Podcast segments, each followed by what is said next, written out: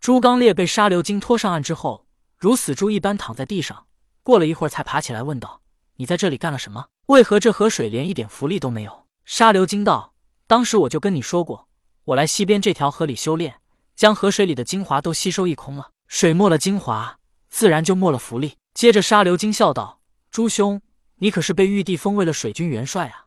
这样的水，如果你都无法解决，那你不如把水军元帅让给我算了。”其实朱刚烈刚刚也想到了这个问题，所以他被沙流金拖上岸之后，才如死猪一般，有些灰心丧气。他感觉自己这水军元帅恐怕没有上任就要被玉帝拿下了。他连这没有浮力的水都无法解决，还如何越过地府那三条河？那三条河可是三光神水所组成的，厉害程度犹在这流沙河之上。沙流金看朱刚烈兴致不高，便转移话题道：“朱兄，你怎么会想到来这里找我？”朱刚烈说道：“我被玉帝派到人间来，我想你也会被玉帝派来人间。如今东海海水泛滥，你是喜欢水的，当时你就在流沙河里修炼。”我也是试一试，看能不能在这里找到你。结果你还真在这里。朱刚烈说完了这些，沙流精便把他到人间碰到黄毛雕鼠，又被渡恶真人故意不给他人参果侮辱的事情跟朱刚烈说了一下。说到渡恶真人，朱刚烈立马就来气了，因为他当时离开天庭，无意之中与渡恶真人撞了一下，结果便被他一掌打飞了出去。后来朱刚烈在人间养伤都养了好久。朱刚烈说道：“你我兄弟还真是同病相怜啊！这个渡恶真人。”我们不是他的对手，但是等我们在人间立功，真正的成为水军元帅和卷帘大将之后，一定要给他好看。沙流金也点点头道：“那我们现在该怎么办？”朱刚烈道：“以后人间的水会越来越多，我现在必须要先能掌控水，不说将来要做水军元帅，这也是为了我自己在人间的安全着想。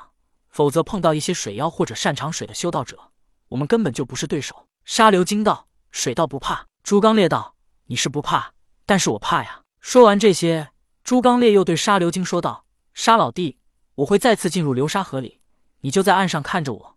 如果我没有性命危险，你不用救我；如果我有性命危险，你再把我救上来。”沙流金疑惑的问道：“朱兄，你这是要做什么？”朱刚烈说道：“我一定要掌控水，包括这些没有浮力的水，所以我打算不用法力，一定要能在这样的水中自由自在的游泳。”沙流金有些惊讶道：“不是吧？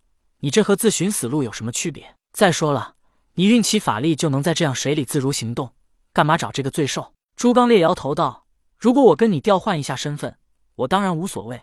可是我是水军元帅，如果我将来的下属能在流沙河里游泳，而我不行，你说我还能服众吗？而且如果我在水中一直使用法力才能游泳，那就失去了战斗能力。”沙流金道：“水军元帅不一定就要会游泳，最主要的是把控全局的能力。”朱刚烈道：“如果我都没办法进入这水里。”我又怎么去把控全局呢？其实朱刚烈也不认为自己有什么把控全局的能力，能坐上水军元帅完全是运气罢了。但是既然刚开始凭借的是运气，但之后就要努力，也不能名不副实。接着，朱刚烈对沙流金道：“你就别管了，在岸上注意我的安全就是了。”沙流金道：“好吧，那就随你了。”于是朱刚烈身体一跃，扑通一声进入了流沙河里。只不过很可惜，一会儿的功夫，他就灌了一肚子水。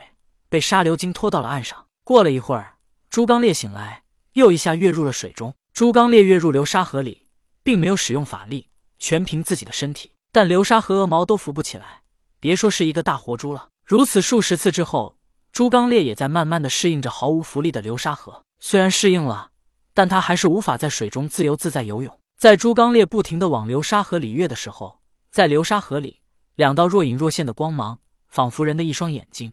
盯着朱刚烈，朱刚烈和沙流金都没有发现这样若隐若现的两道光芒。朱刚烈不服输的想要凭借自己的肉体在流沙河里自由行动。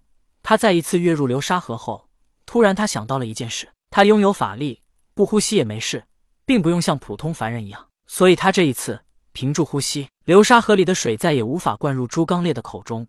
他这一次居然没有昏迷。可是仅仅没有昏迷，朱刚烈不使用法力，还是无法做到在流沙河里自由行动。他并未泄气，只要不昏迷，他就有机会适应流沙河的河水。朱刚烈的身体一直向着流沙河底沉去，流沙河底并不是平静一片，而是暗流涌动。朱刚烈的身体随波逐流，由于流沙河里没有浮力，所以朱刚烈双手挥舞，双脚用力蹬着，但是他身体还是一个劲儿的下落。沙流金看到朱刚烈下落，但是他身体还在动着，知道他没事，也就任凭他下落。可是就在此时，原本在河水里若隐若现的两道光芒，仿佛活了一般，朝着朱刚烈扑了过去。当沙流金发现这个情况时，他根本来不及阻止，也没有机会呼喊朱刚烈小心，因为这两道光芒的速度实在太快了。两道光芒扑向了朱刚烈，下一刻，他就连同这两道光芒消失的无影无踪。